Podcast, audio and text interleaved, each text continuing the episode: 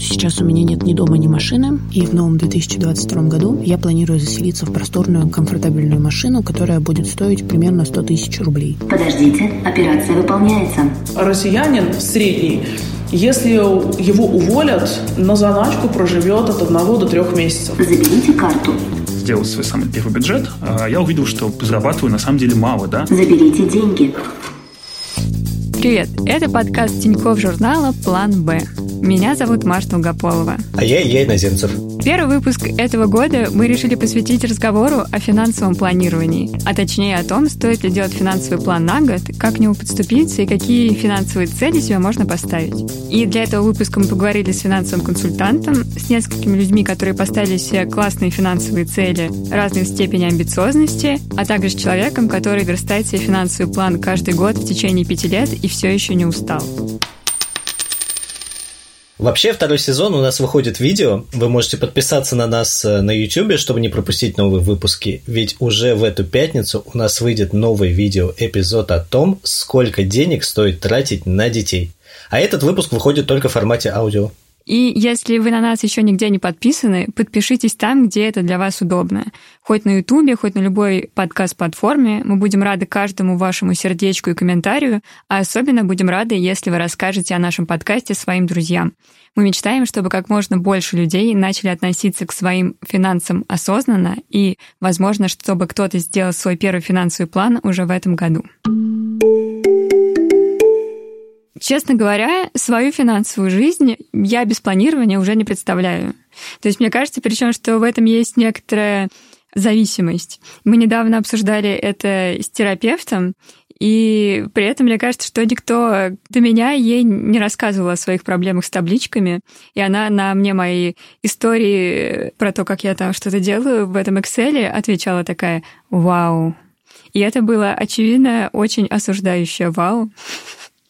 Ну, в общем, так или иначе, я с нетерпением жду каждый год новогодних каникул, чтобы наконец-то залезть в свою табличку, подвести какие-то итоги, посмотреть, что у меня получилось, что не получилось, и придумать себе какой-то классный план на следующий год.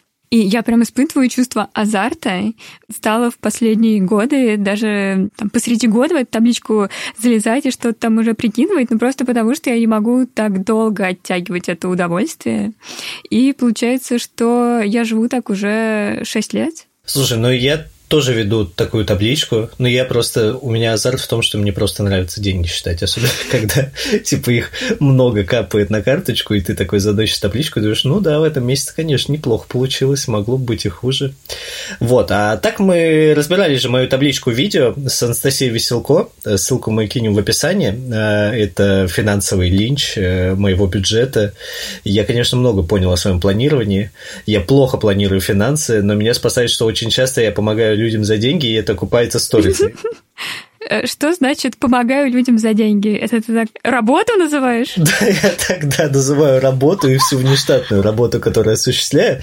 Короче, я в этом году пытаюсь построить финансовые планы чуть э, четче, ну, знаешь, как-то честно с собой. И я накидал себе несколько целей в планировщике, посмотрим, что из этого выйдет. Вот, и возвращаясь опять-таки к клинчу, да, я стал безакцептно списывать 15% любого дохода в свою копилку, как налог. Просто эти деньги я сразу о них забываю. Ну вот, и Алисе жене своей я тоже 15% сразу же скидываю, то есть у меня как бы налог с любого моего дохода, я сам себя там установил 30%. Вау. Я, я думаю, что таким макаром к концу года я накоплю на ипотечный взнос. Мы даже уже квартиры смотрим, можешь себе представить. Просто, боже, что происходит с этим миром, если Илья Иноземцев копит на ипотечный взнос и смотрит квартиры? Мне очень нравится, что все люди, когда ты там говоришь с ними о каком-то планировании, эксельниках, они говорят, что нет, это все не для них, они хотят жить легко, они так далеки от материального мира. Но в итоге, как только в их жизни появляется какое-то работающее планирование, и они видят, как эти цифры копятся, то все такие бах и уже квартиры смотрят. Но давай сейчас мы абстрагируемся от наших каких-то извращенных паттернов поведения и начнем с самого начала и попытаемся разобраться, зачем вообще нужно финансовое планирование и как грамотно его устроить. Насколько нужна финансовая стратегия? Конечно, нужна, чтобы понимать, куда вы хотите прийти. Если человек на вы с компьютером, ну пускай хотя бы бумажку возьмет, ручку, калькулятор – и хотя бы выпишет, какие цели у него стоят до конца жизни. Это Наталья Смирнова, независимый финансовый советник, которая более 20 лет консультирует людей и компании в вопросах денежного планирования. Если говорить про посыл личного финансового планирования, то здесь имеет смысл ежегодно ну, как минимум смотреть несколько ключевых опорных точек для того, чтобы удостовериться, что у вас, а, нет серьезных финансовых проблем, и, б, что вы идете правильно с вашей инвест-стратегией. То есть проверить наличие заначки минимум три ежемесячных расхода на вкладах, накопительных счетах, это проверить, что на все кредиты и обязательства уходит не более 30, максимум 40% от ежемесячных доходов. Это проверить, что все ключевые финансовые риски у человека закрыты, ну, то есть в идеале застрахована квартира, машина, жизнь на сумму, соответственно, минимального косметического ремонта, если это имущество, или на сумму хотя бы годового дохода, если это жизнь. Еще можно запросить один раз в год свою кредитную историю, чтобы удостовериться, что там нет ошибок, и банки вас видят э, так, как и должны видеть. Если говорить про план максимум, то еще желательно проверять, э, первое, пользуетесь ли вы всеми положенными вычетами льготами. Э, второй момент, если у вас есть кредиты, то действительно ли у вас наименьшая ставка из возможных на сегодня для вас по рынку? И если нет, то тогда надо рефинансироваться. Действительно ли у вас необходимое количество банковских карт? Нет ли у вас 100-500 карт, которыми вы не пользуетесь, и за которые, не дай бог, вы еще и платите? И насколько карта, если у вас карта с кэшбэком и бонусами, насколько она по-прежнему соответствует вашей структуре расходов и доходов, и вашей манере потребления, расходования денежных средств. Ну и, конечно, это аналитика по инвестиционному портфелю, насколько он бьется с вашим риск-профилем, насколько он бьется с вашими целями, сроками, задачами, насколько вы соблюдаете диверсификацию по странам, по отраслям, по компаниям. И если вы держите, ну, что называется, отдельных каких-то эмитентов, то есть не фонды, а акции отдельных компаний, облигации отдельных компаний, то это еще по каждой компании нужно желательно раз в квартал пройтись по основным показателям ее деятельности, для того, чтобы удостовериться, что она по-прежнему надежна и по-прежнему потенциально интересна. По поводу, собственно, финансовой стратегии, здесь, наверное, будет ситуация следующая. Первое. Нужно понять, какие у человека вообще, в принципе, финансовые цели. Начинается все с них. Ну, например, не знаю, хочется выйти на пассивный доход 100 тысяч рублей в месяц. И дальше отсчитывать, а сколько для этого нужно иметь в накоплениях.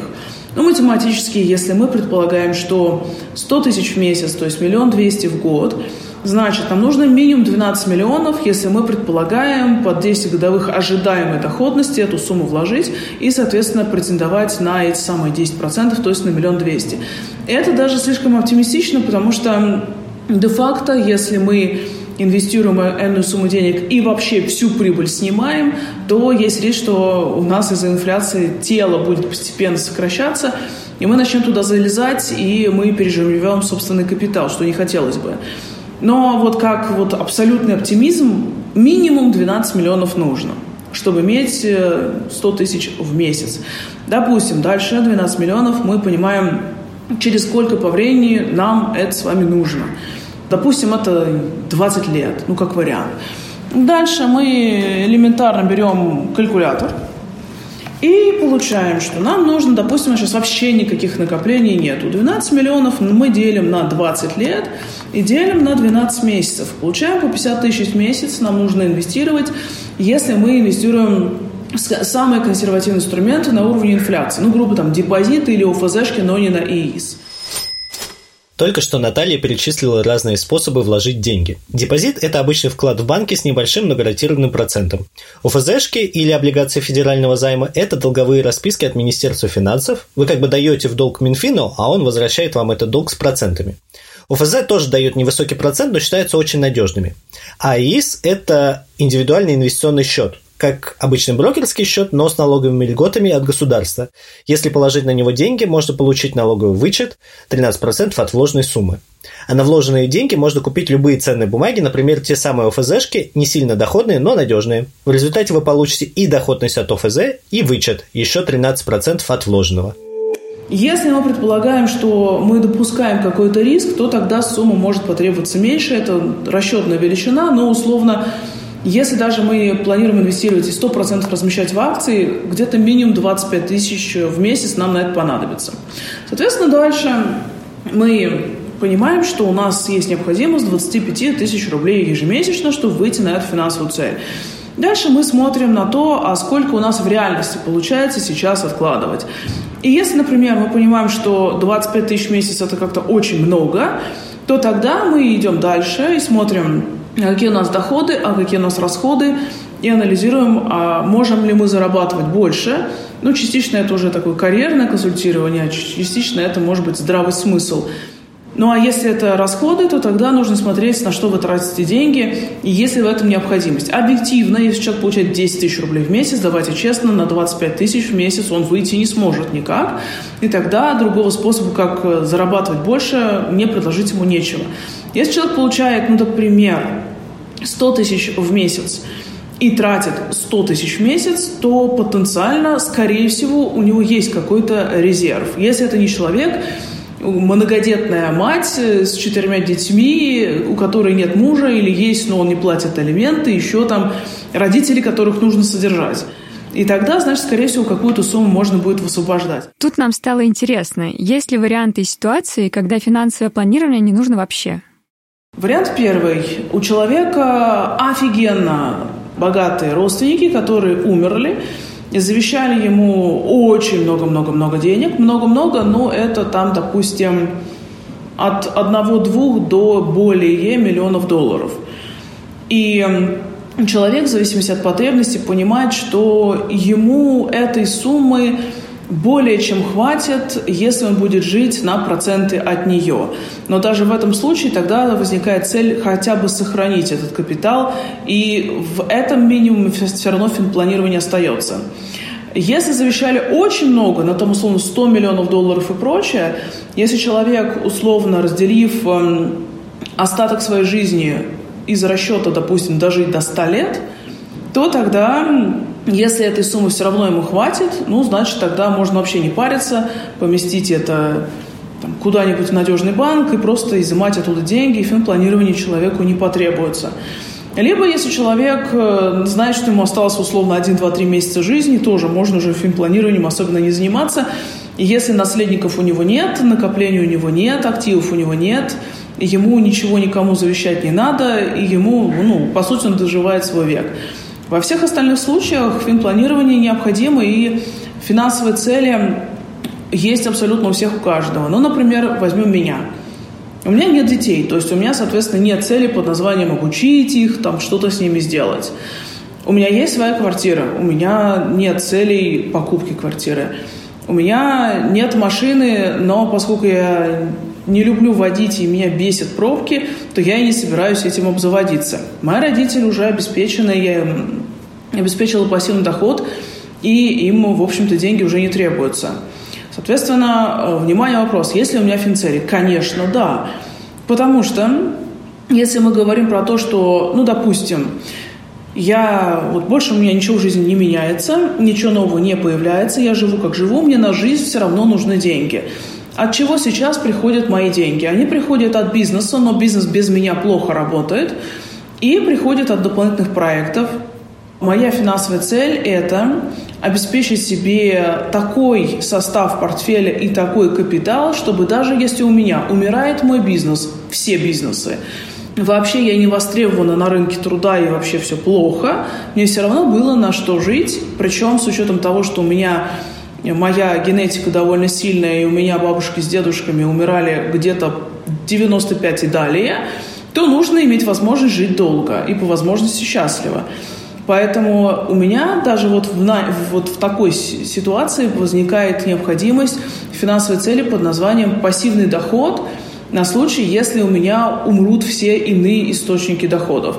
Если мы возьмем среднестатистического россиянина, ну, давайте честно, я думаю, что россиянин средний, если его уволят, на заначку проживет от одного до трех месяцев – если человек это устраивает, и дальше он будет жить на пособие по безработице, окей, у него нет финцелей.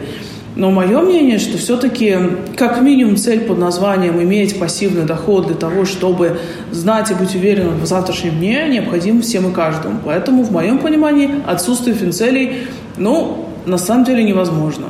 Допустим, мы представили человека, который определился с целями до конца жизни, и вот что ему делать дальше? Дальше ответьте себе честно на вопрос, как он готов на эти цели копить. Одно дело, человек говорит, я вообще боюсь э, любых убытков. Я боюсь, что я могу получить меньше, чем я вложил, и такому человеку я боюсь, что ну, все, что подойдет, это вклады или облигации максимально надежных компаний. А если человек морально готов к тому, что в какие-то моменты у него будут просадки 10%, 15%, 20%, можно добавить акции. Если человек готов там минус 50, это норма, я докуплюсь, то тогда можно хоть все инвестировать в акции при условии, что срок инвестиций хотя бы от трех лет.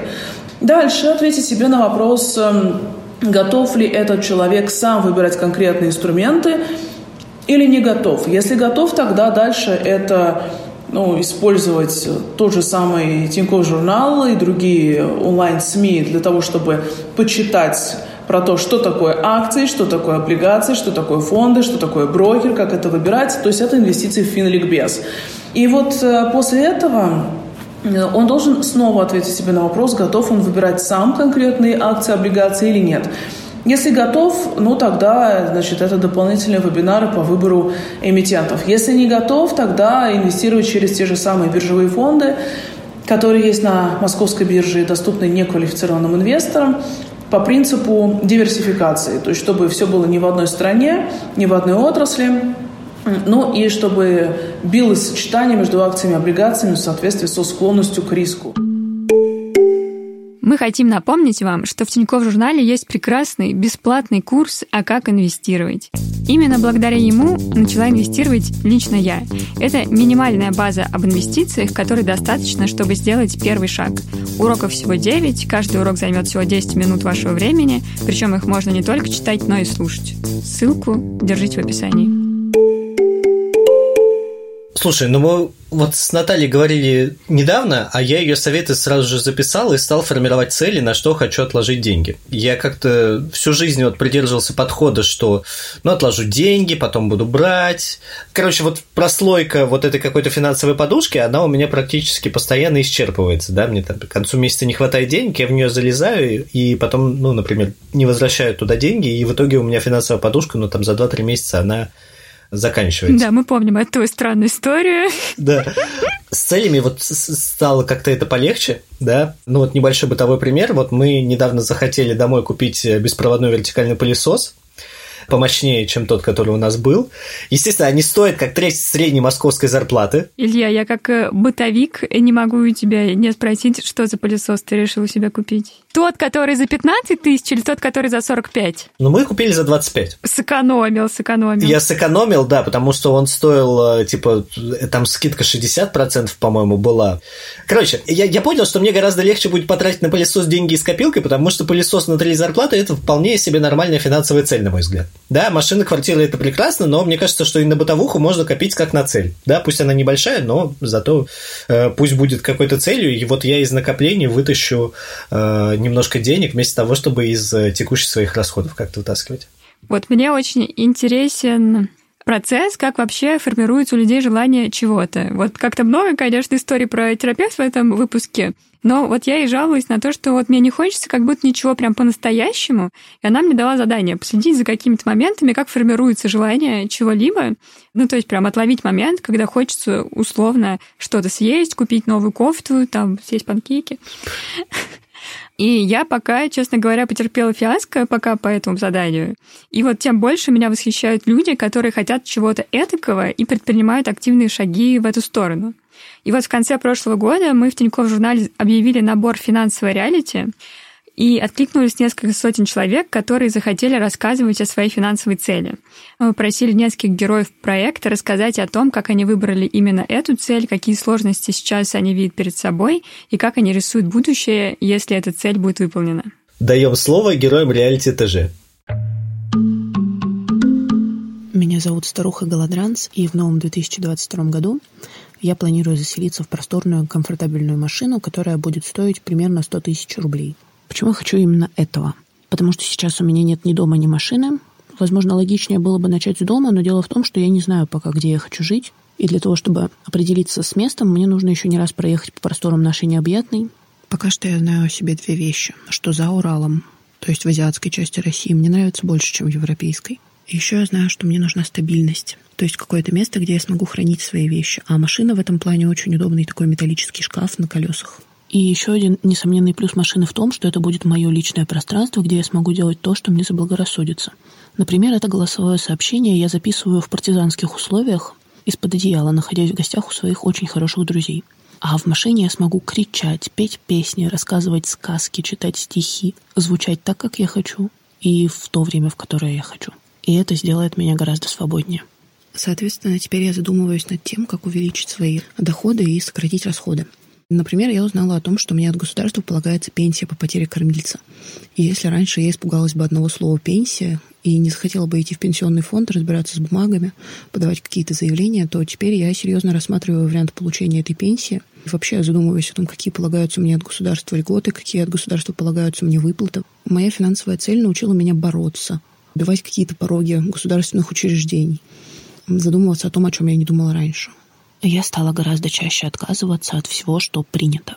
Например, у нас на учебе принято дарить преподавателям конфеты и цветы после каждой успешно сданной сессии и скидываться на эти недешевые подарки. Я наотрез отказалась от этих трат, как и от бессмысленных подарков родственникам и друзьям. Для того, чтобы мне было проще экономить, я храню деньги там, откуда я не могу их забрать. То есть для того, чтобы они накапливались, я кладу их на какие-то вклады без возможности снятия или, возможно, передаю людям, которым я доверяю. Для того, чтобы вдохновляться своей целью, я читаю много профильных журналов и статей про машины. У всех людей, кого я встречаю на своем пути, у всех автомобилистов, я спрашиваю, какую машину лучше взять. Мне уже посоветовали много разных вариантов, в том числе недорогие иномарки. Советуют Nissan Coupe, советуют Deo Nexi, советуют даже съездить во Владивосток за японской машиной праворульной. На каком именно варианте остановлюсь, я пока не знаю, но все эти картинки кажутся мне очень приятными. Мне помогает визуализация моей цели. Я представляю, как в недалеком будущем еду по горному серпантину на своей машине. Она не глохнет, у нее не отваливается глушитель. Я знаю, что где-то там, за горным хребтом, меня ждет моя работа интересная, хорошая. Меня ждут мои две или уже даже три учебы. Здравствуйте. Я зарегистрирован на сайте Тинькофф Журнал под ником «Стержень». В этом году я поставил финансовую цель стать долларовым миллионером. А, на данный момент я накопил чуть больше половины от этой цели. Я долго думал о том, какую поставить цель, когда участвовал в реалити-шоу. И небольшие цели в виде покупки автомобиля, квартиры или путешествия меня не очень вдохновляли, потому что это вполне реалистичные достижимые цели, исходя из моего уровня дохода. А вот э, накопить эту сумму и обладать званием долларового миллионера, конечно, мне очень прельщало и вдохновляло. Поэтому я выбрал выбрал именно ее, тем более в моем окружении, в моей семье, среди моих родных не было людей, кто смог достичь этой цели. И я надеюсь, э, накопив этот капитал, грамотно сохранив, приумножив, я смогу стать примером для своих детей, для своих близких. Когда мы обсуждали финансовую цель со своей супругой, то приняли совместное решение не отказываться от текущего уровня расходов, а стремиться к тому, чтобы начать больше зарабатывать.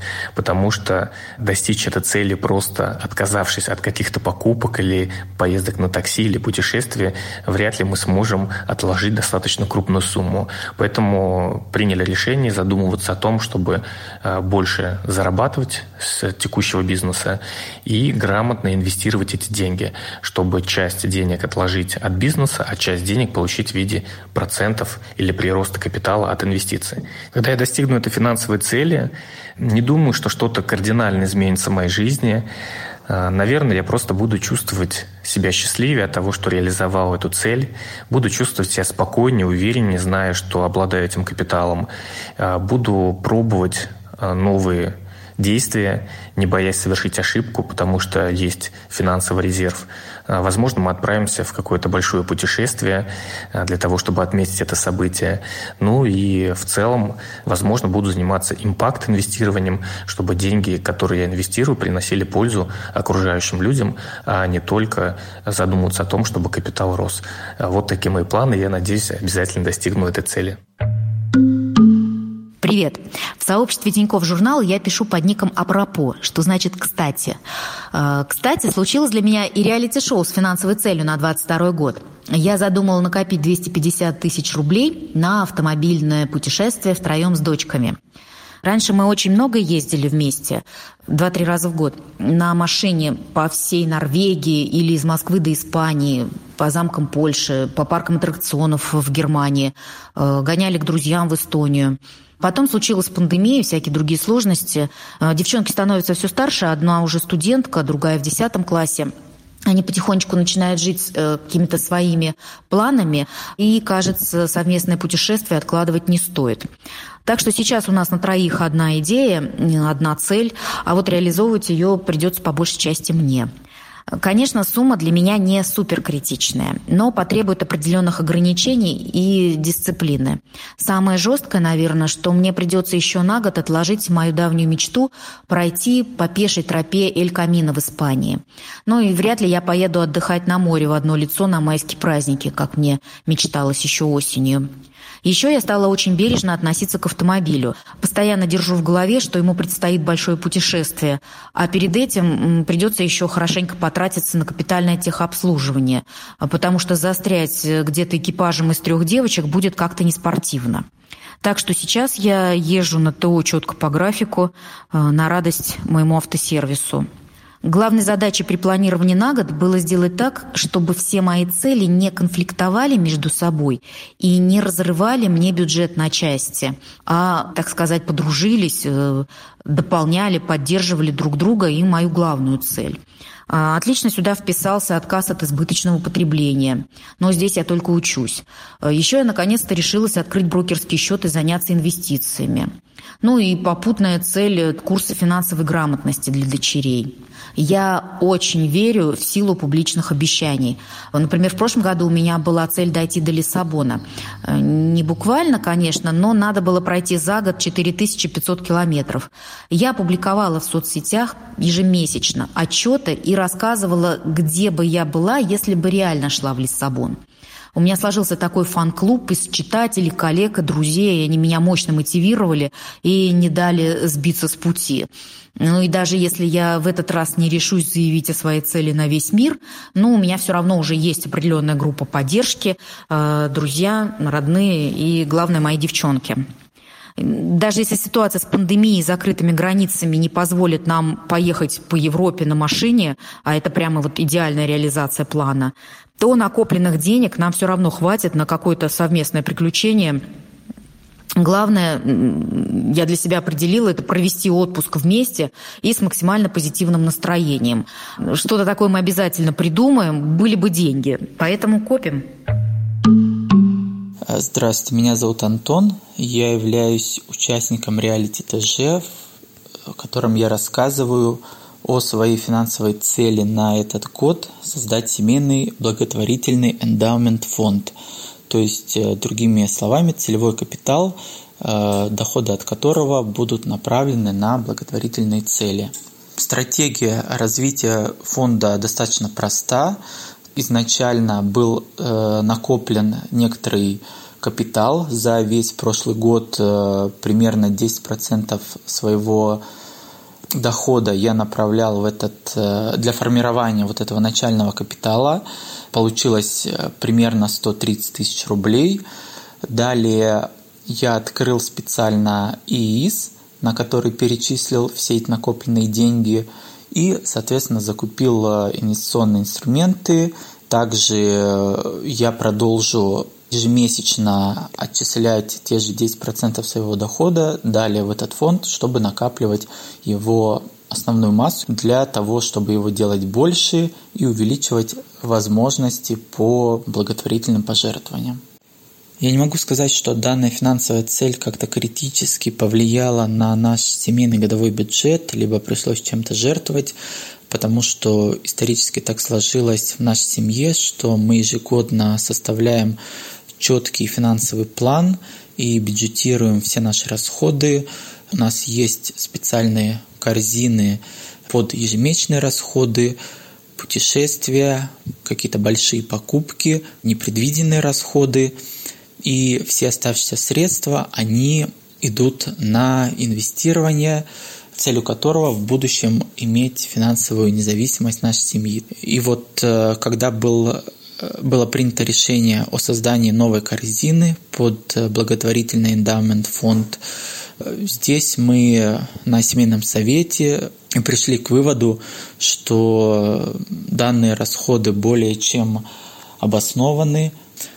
Фонд будет устойчив к финансовой ситуации в семье, то есть вне зависимости от тех доходов, которые будут через 10-20 лет уже будет сформирован капитал, который поможет э, устойчиво, регулярно направлять э, средства материальные на благотворительные цели, даже в случае, если, например, дохода не будет.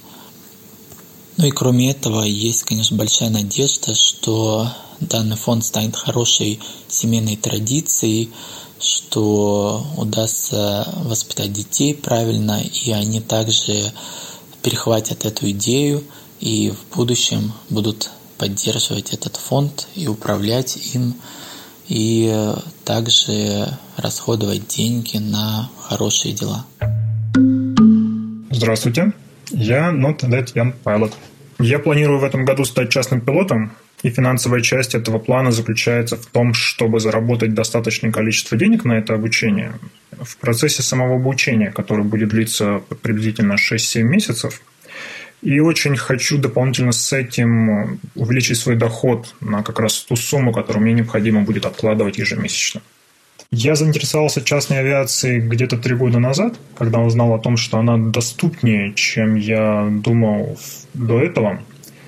И с тех пор хотел стать частным пилотом, но все время откладывал реализацию этой идеи по разным причинам. И вот в прошлом году решил, что если и дальше так откладывать, то я просто не стану им никогда. Я изучил варианты обучения в России, и вдруг оказалось, что они даже подходят мне больше, чем варианты обучения за границей, и решил, что да, надо, надо начинать в этом году. Все. Изменений будет два. Я точно не поеду в этом году в отпуск. И мне придется сократить количество инвестиций, которые я делаю ежемесячно. Главный лайфхак для меня – это мечта, что я смогу сесть в свой самолет и полететь туда, куда я хочу. Главное, чтобы там был аэродром. Но из объективных факторов это только то, что процесс оплаты сильно растянут, и на полпути уже не захочется возвращаться назад, потому что заплачены огромные деньги, которые не захочется терять. Получение лицензии частного пилота – это только начало большого пути. В дальнейшем необходимо будет как и повышать свои навыки, так и найти самолет, на котором ты будешь летать.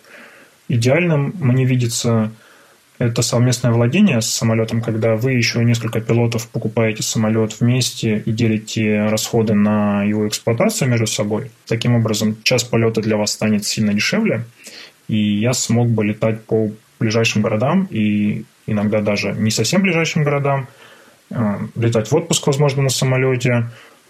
Меня очень вдохновляет эта сама мобильность, сама возможность сесть в свой самолет и полететь туда, куда ты хочешь – идеальная картинка в этом плане, когда ты просыпаешься утром, не заглядывая на всем известный сайт поиска авиабилетов, садишься в свой самолет и летишь туда, куда ты хочешь. И возвращаешься тогда, когда ты хочешь, а не тогда, когда у тебя билет. Всем привет, меня зовут Гоша, я участник финансового реалити-шоу в ТЖ. Моя финансовая цель на этот год накопить 300 тысяч рублей на трансгендерный переход до ноября 2022 года.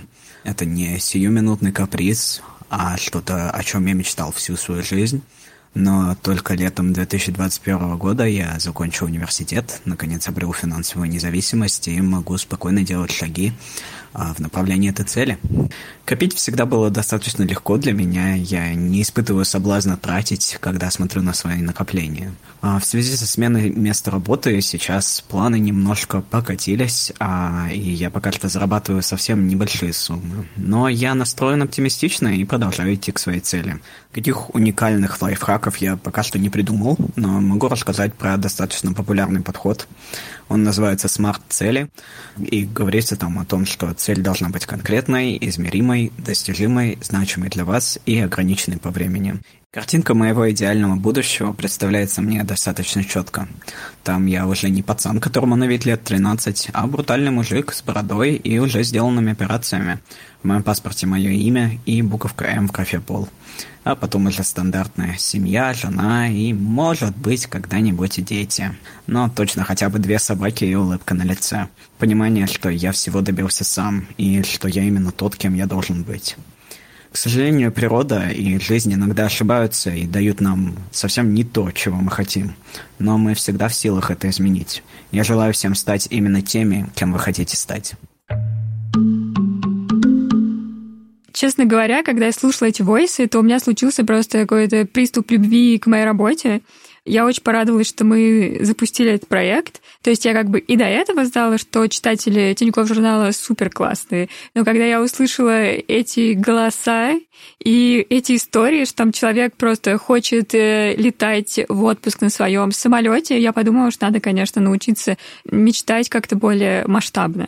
Ну, мне вообще очень нравится когда люди могут визуализировать свои финансовые цели, за год можно накопить на очень ограниченное количество вещей. Да? Мне вообще кажется, что не очень правильно э, год копить на какую-то одну вещь, да? либо уж на несколько, либо это должен быть какой-то долгосрочный план. Вот ты как думаешь? Я тебя тут прекрасно понимаю, потому что как раз мои проблемы с тем, что мне трудно принять то, что я работаю на какие-то конкретные вещи. И то есть я там хочу купить условное платье в косе, и вот мое лицо искажает просто гримаса боли, когда я понимаю, что вот сегодня весь день я сидела э, за компьютером и работала, чтобы купить это платье.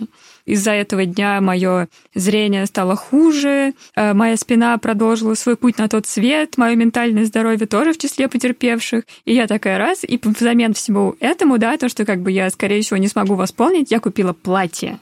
Вот, так что долгосрочные, какие-то масштабные цели в этом смысле меня греют куда больше. Я вот слушаю тебя, Маша, и думаю, что тебе нужно купить новое кресло, мне кажется, для работы, подставку под запястье и, не знаю, типа переустановить настройки на дисплее, чтобы он отображался э, без синих цветов. Но, короче, что там лично у тебя по планам в этом году? Ну, ты можешь меня поздравить, Илья, потому что мы закрыли ипотеку 30 декабря, меньше, чем за три года. И при этом, чем ближе был срок закрытия ипотеки, тем э, грустнее нам становилось. То есть, знаешь, э, как-то я себе плохо представляю жизнь без ипотеки. То есть есть какое-то чувство пустоты. И вот весь прошлый год мы присматривались к другим квартирам, прикинули какие-то всякие варианты. Прям хотелось влезть из одной ипотеки в другую. Э, вот, но это, конечно, тоже какая-то болезненная ситуация. Знаешь, как из э, одних отношений, там, каких-то болезненных, ты перетекаешь в другие, и вот так у меня с ипотеками. Ну, и это, конечно, я понимаю, что это как-то супер нерационально, потому что, как бы, и новая квартира нам сейчас объективно не нужна, и она нас так сильно не порадует, потому что у нас уже есть опыт покупки квартиры. Но я довольно сильно вдохновилась э, Линчем Оли Маркес в нашем выпуске про недвижимость. И вот кажется, что в этом году мы как минимум собираемся купить участок, потому что она как раз сказала, что вот в моем случае кажется, что покупка дома — это то, что меня порадует больше всего. Видишь? Он самый эмоционально приятный. Mm. Ну, то есть вот на это смотришь, ты такой, м-м, я приехала туда на шашлычки. В Химки я бы никогда не приехала в эту квартиру. Вот, в общем, я к ней прислушалась, и, возможно, даже как план максимум мы поставим на нем модульный дом. Вот уже в эти выходные едем смотреть дома, что, конечно, меня очень сильно возбуждает. Ты знаешь, я вот тебя вот послушал, и твой пример меня, конечно, вдохновляет, но я стал думать даже больше о том, что проще накопить на участок и модульный дом, чем на квартиру в Москве. По-моему, я учу тебя плохому, Илья. У меня просто раз квартира уже есть. Я, я просто тоже думаю о том, что нужно в этом году э, скопить на ипотечный взнос э, для квартиры мечты и, может, э, на машину. Хотя сначала нужно получить права. Может, кстати, на них тоже можно накопить. Наверняка, наверняка. Нет, да. Но давай еще про тебя. Как эту твою финансовую цель можно охарактеризовать в деньгах? В общем, сам дом стоит в районе 5 миллионов. Скорее всего, они подорожают, пока мы там будем собираться. 2 миллиона точно уйдет на всякие скважины, коммуникации, заборы, при этом очень скромные, потому что забор, оказывается, стоит очень дорого. И я начала понимать, почему вся Россия вот огорожена вот этим профлистом бордового или зеленого цвета. А, и моя психологическая отметка стоимости земли — это 3 миллиона. И самое сложное и ответственное — это найти землю, и это очень сложно. То есть мы прошлый год ездили, смотрели какие-то участки, и все либо очень далеко, очень страшно, либо очень дорого. И здесь есть куча подводных камней, как то, что, не знаю, там может быть какое-то рядом вредное производство, или там могут проложить какой-нибудь очередной э, МКАД там через то место, которое ты купишь. И я пока еще при этом не очень понимаю, как формируется цена на землю. Кажется, это просто какой-то святой рандом. В общем, пока ничего не понятно очень сложно. Поэтому на этот год я бы вычислила основные финансовые цели такие. Это купить участок, и часть денег у нас уже на это накоплена, и продолжить формировать свой финансовый капитал. Это начало моей мега-подушки на случай времен импотенции к работе. Ну или если такой период не наступит, то уже на старость. Расскажи про свои планы. Я планирую, что в первом квартале я закрою несколько старых долгов, которые у меня образовались в последние годы. А, параллельно я формирую финансовую подушку, чтобы к концу года у меня была возможность не работать хотя бы 3-4 месяца. И третье, самое главное, я хочу хотя бы на 30-40% наполнить фонд для взноса в квартиру своей мечты. Ну или я откалибрую эту цель в конце первого квартала, найду квартиру попроще, и тогда взнос смогу накопить на 60-70%, а то и вообще весь. Вот, я понял, что пора уже в этом году организовать взрослую жизнь э, с диверсифицированным портфелем на черный день, ну и завести собственность в каком-то виде. Господи, я вспоминаю пилот нашего подкаста и просто плачу, как быстро растут чужие дети. А расскажи про свою финансовую яму, как ты Слушай, в нее попал. ну, после того, как я перестал работать на ВОСе, на самом деле, я не, не откладывал никаких денег, потому что я думал, живем один раз. Как-то хотелось хорошо жить, да, наверное. Непонятно, куда деньги эти уходили. Я тогда не вел никакой бухгалтерии. У меня было довольно пагубное развлечение, я делал ставки. Вообще, учитывая, что мы с тобой прикидывали, сколько стоит квартира твоей мечты, я уверена, что нам стоит сделать теперь выпуск э, про подработки, вот, потому что мне, конечно, страшно представить, сколько ты зарабатываешь, если ты вот собираешься на квартиру мечты сразу копить. Э, ну да, но я, знаешь, я вот адаптировал свои мечты уже. Ого. Сложно об этом думать, Маша. В общем, нафантазировать можно все что угодно, но это как и со спортом и с правильным питанием. Самое сложное — быть дисциплинированным и делать все эти скучные действия, которые вот каждое само по себе мало на что влияет, да, и они как бы могут быть скучными. И вот мне помогает табличный азарт, который, как я уже говорила, считаю не совсем здоровым. Что здесь тебе, Илья, помогает не сдаваться? Слушай, ну для меня азарт тоже важен, но он опасен, так как я склонен, склонен к болезненной зависимости от него. А, не знаю, я стараюсь визуализировать свои мечты, ну и как-то жить от дня к следующему, да, каждый день вот немножко там быть лучше, вот это вот все, лучшая версия себя, принципы Рейдалио, эссенциализм.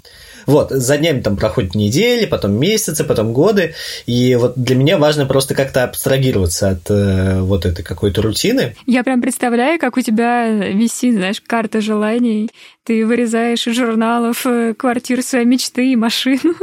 в этом году очень хочу реально сделать такую большую доску, на которой будут там все планы, и я смогу там передвигать листочки, потому что я к этому уже понял, что нужно, нужно физическое какое-то чувство. Вот, но я для, в качестве примера хочу рассказать э, о там, своем небольшом опыте с Нового года. Я решил снизить поездки на такси, больше ездить общественным транспортом, который я стал реже пользовать э, из-за пандемии. Я почти сразу подхватил вирус, э, но я вижу, но я вижу в своей таблице радикальные изменения по тратам на такси. Вот, и я думаю, что, значит, окей, э, с такси вот я разобрался, типа это можно вот так вот снизить, да, и теперь я думаю, что следующий шаг – это оптимизировать свое питание, вот, а там и до моих легендарных подписок недалеко. Очень хочется мне пошутить про то, что сейчас переболеешь и отстреляешься, а сэкономленные денежки останутся при тебе. Но я молчу. И просто я предлагаю перейти к нашему последнему герою в этом выпуске. Мы поговорили с одним очень дисциплинированным человеком, который недавно отпраздновал 2000 дней ведения бюджета. Нет такого, что я себе чего-то запрещаю. Я просто строю какие-то графики и изучаю это. Мне просто интересно с точки зрения там, исследования своего какого-то потребительского опыта. Это Антон Демьянов, автор Тинькофф журнала, который написал одну из самых популярных статей про финансовое планирование года. Каждый январь Антон садится с табличкой, чтобы расписать планы расходов по категориям, а потом следует ей и делает выводы началось все с введения расходов, да, первый этап, это планирование уже потом было, я пытался начать вести расходы еще там, я не знаю, задолго до того, как у меня вообще это получилось. А, там 2014 год, 2015, прям действительно были попытки, я началось с того, что записывал в телефоне, в блокноте просто там траты, потом куда-то их там на калькуляторе э, суммировал, смотрел просто сколько получается, чтобы, ну, хоть понимать, да, на что уходят деньги. Ну, естественно, долго я не продержался, там месяц, дай бог. Следующая попытка была связана с одним из приложений. Если, может быть, знаете, э, CoinKeeper, по-моему, такое приложение есть, известное для учета расходов. Э, я его скачал, ну, думаю, классная штука, вроде все пользуются, начал вести учет, и вроде бы удобно, но я понял, что оно просто не для меня. Вот я не могу там как-то выгрузить в Excel, мне важно вот больше гибкости, больше пространства, чтобы я всегда мог добавить там лишнюю колонку, какую-то взять формулу, там, не знаю, вот что угодно творить, построить любой график и так далее. Посмотрел еще какие-то приложения, понял, что, ну, вот моим запросам, ну, ничто не отвечает. И тогда решил попробовать просто в Excel вести. То есть изначально это была плоская табличка, где там, дата, расход, категории, да. Дальше я понял, что надо уметь вести не просто все расходы, да, а разделять, что есть повседневные, которые повторяются постоянно. Есть, допустим, крупные расходы, которые не имеют периодичности. Это вот обновить как абонемент спортзал, там, пройти ТО, э, я не знаю, разовая какая-то поездка, путешествие. Они заносятся у меня вообще в отдельный как бы реестр. Потом, когда уже квартира появилась, я понял, что это тоже такая большая статья расходов, которая съедает деньги, там, условно, ремонт, э, квартплата, какие-то там, не знаю, обновить по мебели, еще что-то. Это отдельный у меня реестр. В какой-то момент, допустим, я решил понять, как увеличение моих трат бьется с инфляцией посмотрел, действительно ли мой рост расходов связан там, с увеличением цен, либо он связан с тем, что я просто больше трачу. Да? То есть мне хотелось такое упражнение сделать. Тоже это позволило сделать простая табличка в Excel, потому что это можно там колонку протянуть да, и увидеть этого. Вообще изменения на самом деле были качественные. То есть, если раньше я там мыслил на уровне, там, мне два раза в месяц приходит э, денежка на карточку, да, там, аванс и зарплата, э, и там на уровне ценника в магазине, вот это дорого, это там дешево, да, ну, с помощью такого вот ведения бюджета э, мне удалось мыслить на уровне таких финансовых потоков глобально, на, скажем так, дистанции в год. И, соответственно, вот первое для меня было такое открытие, когда я вот сделал свой самый первый бюджет, а, я увидел, что мне там зарабатываю на самом деле мало, да, то есть либо мне надо уменьшать мои расходы, либо зарабатывать больше. Я понял, что уменьшать расходы там особо некуда, вроде бы и так я там все пофиксировал, да, э, всякие ненужные паразитные расходы. Мне нужно было зарабатывать больше. И это, собственно, вот первый такой плод того, что я, скажем, посмотрел на, на год вперед вообще, а что я получу, да, если я останусь сейчас вот э, на той же должности, с той же зарплатой, с теми же расходами, что я получу через год. И, соответственно, у меня вот выработался этот принцип, и как бы дальше я просто ставил себе какие-то глобальные цели. То есть сначала это было там закрыть ипотеку, потом мне захотелось накопить на машину, тоже поставил себе конкретный бюджет, сколько это будет. Там, следующие у меня были цели – это накопить на финансовую подушку и дальше отложить деньги на брокерские счета. То есть на ИС и на ну, отдельный брокерский счет. На этот год э, у меня есть цель накопить э, денежные средства, до накопить, скажем так, на покупку э, участка. Это 2,5 миллиона рублей, примерно 10 соток. Посмотрим, как это будет. Но главное, чтобы просто была какая-то цель, к ней идти, тогда ну, получится вообще эти деньги откладывать. Иначе они куда-то улетучатся. Пока это звучит как жизнь идеального человека, ну давай послушаем, были ли у Антона срывы. А не было моментов срывов, что я там перестал просто вести этот учет, да, там забил, не стал вносить расходы, актуализировать план. А были моменты, когда я видел, что я вообще его не соблюдаю, да, то есть я там себе ставлю отметку, э, скажем, повседневных э, расходов, ну, ежемесячных, там, одну сумму, а у меня получается в разы больше, ну, потому что сейчас все дорожает, э, там, иногда хочется где-то там, погулять, шикануть, не знаю, ну, забывается, в общем. И в такие моменты, ну, в общем, у меня там есть такая табличка волшебная Google, да, я настроил себе там графики, на которые я просто смотрю, и это как индикатор для меня. Один из графиков – это средний расход на обычные повседневные расходы за последние 6 месяцев. И он на самом деле представляет себя синусоиду. То есть, что происходит? А в какой-то момент я расслабляюсь, начинаю тратить больше. Я вижу, как прям начинает расти этот график. Понимаю, что вот он предел, все, но это уже не аномалия, это действительно я просто начинаю транжирить. Я начинаю, скажем так, более адекватно подходить к расходам, то есть там где-то там по скидкам что-то купить, где-то я там пойму, что, блин, мне эта одежда не нужна, то есть, ну, начинаю экономить на каких-то обычных вещах по всем абсолютно категориям. И действительно, со временем у меня этот график плавно уходит обратно, возвращается в какой-то локальный минимум. И на самом деле, вот э, можно так сказать, что введение бюджета – это и есть э, такие периоды, периоды, когда я экономии и периоды ну, транжирства можно назвать. И вот так больше двух тысяч дней. Стало интересно, какие открытия Антон сделал благодаря таблицам. Но были какие-то вот факты, например, я узнал, на что больше всего уходит денег. Да? Оказалось, э, это не какие-то там бары, там, не знаю, рестораны, это подарки. 824 тысячи рублей на подарки за 2000 дней. А в процентном выражении, э, опять же, зависит от того, какие у меня статьи, да, это 17%. То есть вот на дистанции в 5 лет, у меня вот подарки занимают 17% всех моих расходов. Интересно было наблюдать, как меняется модель расходов в пандемию. То есть, как только нас посадили всех по домам, мои расходы вернулись к уровню 2016 года. То есть, вот эти там где-то порядка пяти месяцев, наверное, с марта по, может быть, э, сентябрь примерно, вот я такой период. То есть, это удивительно, хотя там цены подорожали, инфляция, да, но это такой просто интересный факт. Если мы говорим про вообще, как составить этот план, да, то, наверное, надо пойти от расходов. Ну, собственно, я делаю так. А, я уже знаю, сколько я трачу в месяц на повседневные расходы. Соответственно, прописываю на будущий год, на каждый месяц, сколько я потрачу в месяц. Далее к этим расходам добавляются крупные. Как ни крути, у нас всегда бывают какие-то расходы, например, обновить э, абонемент в спортзал, пройти ТО на машине – купить какую-нибудь там зимнюю куртку вот в этом году надо сменить, и можно такие расходы закладывать на конкретный месяц, ну и, соответственно, на них закладывать бюджет. Далее я еще пользуюсь такой вещью, как сезонность. А, эмпирически выявил, что некоторые месяцы, они более затратные, чем другие. Ну, например, декабрь. Вот у меня там в этом месяце очень много всяких дней рождений, каких-то праздников, плюс Новый год, подарки – Плюс хочется всего успеть, видимо, до конца года, там, закрыть, все сделать, не знаю, там, купить, что хотел купить, какие-то скидки. И расходы э, где-то на 30-40% больше, чем обычный месяц. То есть у меня есть некий коэффициент, что там декабрь это 1,35 примерно, да. В то же время есть месяца такие, как удивительно май и сентябрь. У них коэффициент там 0,9, 0,85. То есть тут можно, э, ну, если человек не знает, не ведет расходы какие у него коэффициенты, да, он может примерно просто заложиться, что, ну, давай-ка в декабре я чуть больше себе заложу на расходы, потому что, ну, будут праздники, да, или я чуть больше заложу расходов крупных на лето, потому что будут поездки какие-то. Еще очень важный момент, я закладываю какой-то процент на риск. То есть, когда я вижу уже, вот я сложил повседневные, крупные расходы, вот эту учел сезонность, да, я закладываю там, допустим, в моем случае это 10-15% на риск, что какие-то непредвиденные ситуации. Невозможно идеально все предугадать, поэтому лучше я завожу, что вот, ну, я, наверное, эти деньги потрачу. Все, у нас сложились расходы. А дальше мы записываем, собственно, доходы. Сколько в каждый месяц мы зарабатываем, а какие получаем, там, не знаю, вычеты, кэшбэки, то есть, ну, вообще абсолютно все доходы статьи.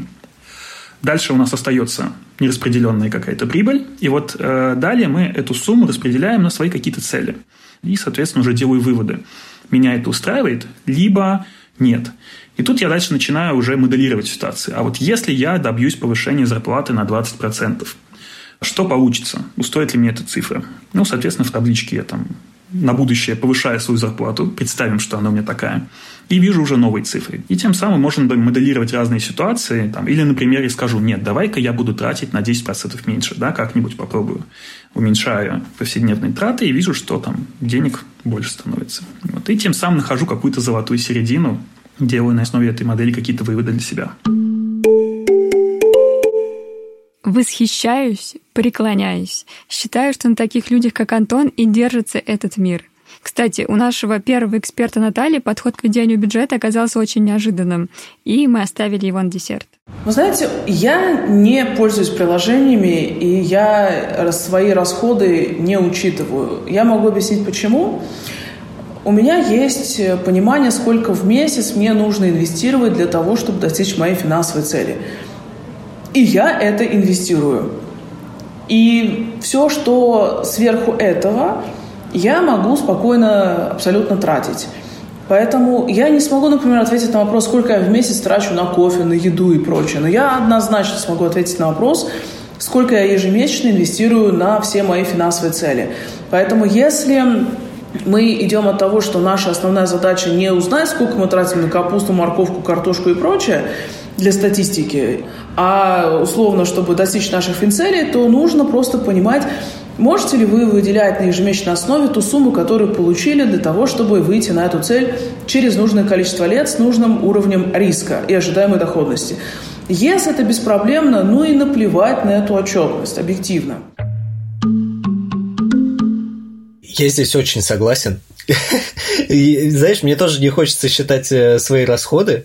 И в целом я так и делал в какой-то стабильный момент своей жизни – вот, а потом у нас родилась дочка, и пришлось возвращать э, себя в чувство при помощи Excel. Ой, не знаю, я, мне кажется, уже не могу без подсчета расходов. Ну, то есть это такая классная личная статистика. И вот я, например, могу сказать, что за 6 лет, что я веду бюджет, я потратила на еду в супермаркетах типа 600 тысяч рублей. Ну, то есть я не смогу больше без этой информации жить. Э, надеюсь, мою таблицу положат со мной в гроб, конечно. Мне очень понравилась мысль Антона про то, что каждый должен найти для себя удобный способ планировать финансов. И то есть надо просто придумать систему, которая будет работать именно для тебя. И это не обязательно должен быть финансовый план именно на год, и не обязательно в Excel. Но лично для меня есть очень приятная картина. Это налить себе чаек, может быть, даже игристое, залезть под одеяло, зажечь какую-нибудь ароматическую свечку со вкусом попкорна, позвольте себе прикинуть в Excel всякое, обсчитать, попробовать э, несуществующих потенциальных цифрах прикинуть какую-то новую жизнь. И если вам все это в этих расчетах понравится, то эта жизнь может стать вашей. Ну, то есть прям вот захотелось, Илья, знаешь, открыть Excel. Или калькулятор на ТЖ. Я обожаю калькуляторы на ТЖ, я просто их полюбил.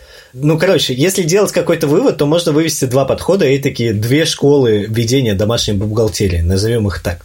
Первое – это надо строить систему, это требует э, большого ресурса, на первых порах будет сложно, зато потом введение этой системы будет требовать очень мало сил, мало времени, просто туда закидываешь. Вот я так поступаю, да, у меня, ну, как бы, есть Excel, у меня есть э, приложение для подсчета доходов, расходов, я потом там все свожу и как-то так делаю.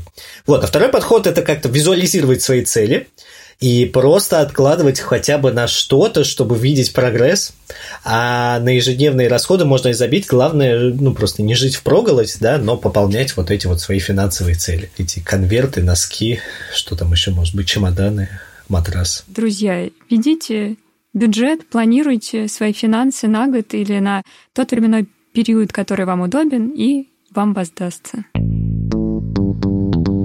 Это был подкаст Тинькофф журнала «План Б». Я Илья Иноземцев. А я Маша Долгополова. Встретимся уже в эту пятницу и поговорим про траты на детей.